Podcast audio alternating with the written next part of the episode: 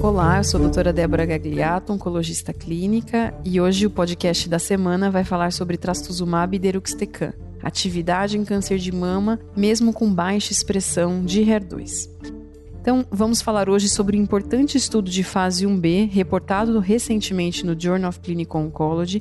Esse é o estudo de escalonamento e expansão de dose do trastuzumab deruxtecan em tumores sólidos avançados. A presente publicação ela apresenta resultados de uma corte de 54 pacientes com câncer de mama avançado, que são classificados como HER2 negativo pelos critérios da ASCO atuais.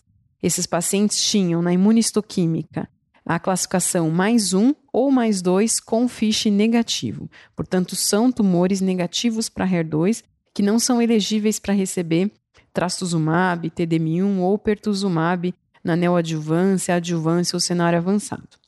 Nesse estudo, então, esses pacientes HER2 mais 1, HER2 mais 2, FISH negativo, receberam as doses recomendadas para expansão do trastuzumab deruxtecan, foi de 5,4 ou 6,4 miligramas por quilo a cada três semanas. Portanto, o estudo de fase 1 focado, focado em avaliar a toxicidade ao tratamento. De forma clara, os, os, investigadores observaram uma resposta objetiva em revisão central independente de 37% em pacientes já previamente politratados, com uma duração mediana de resposta entre os respondedores de 10 meses e meio aproximadamente, e entre todos os pacientes uma sobrevida livre, mediana de progressão de 11,1 meses e sobrevida global mediana de 29,4 meses. Portanto, uma atividade antitumoral bastante robusta e promissora dessa droga em pacientes classificados como HER2 negativo, um estudo de fase 1, ainda dados preliminares, mas que devem aí fomentar a expansão e a indicação de trastuzumab deruxtecan nesse grupo de pacientes. É importante ressaltar que nesse estudo, três pacientes morreram de doença pulmonar intersticial, sendo que desses, eles haviam recebido a dose maior de 6,4 miligramas por quilo. Lembrar que a dose aprovada de trastuzumab deruxtecan para pacientes com doença avançada HER2 positivo foi de 5,4 miligramas por quilo. Portanto, esses pacientes receberam uma dose bem maior do que o preconizado na prática clínica.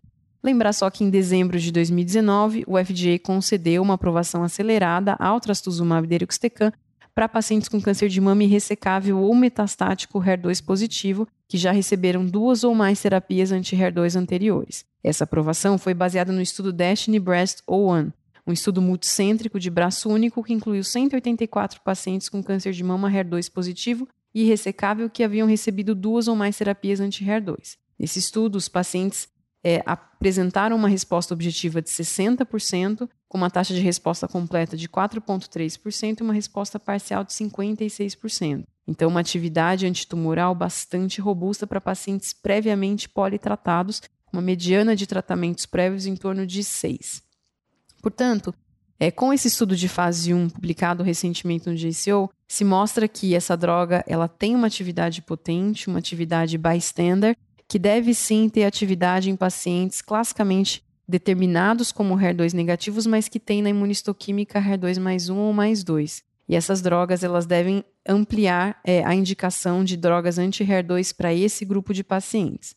Claro que estudos de fase mais definitiva são aconselháveis para que essas drogas sejam realmente usadas na prática clínica, e esses estudos devem vir ao longo do tempo para realmente ratificar a resposta e atividade dessa droga em pacientes classicamente ditos como HER2 negativo. Esse foi o podcast da semana. Eu sou Débora Gagliato. Siga o MOC nos agregadores de podcast como Spotify, Google e Apple.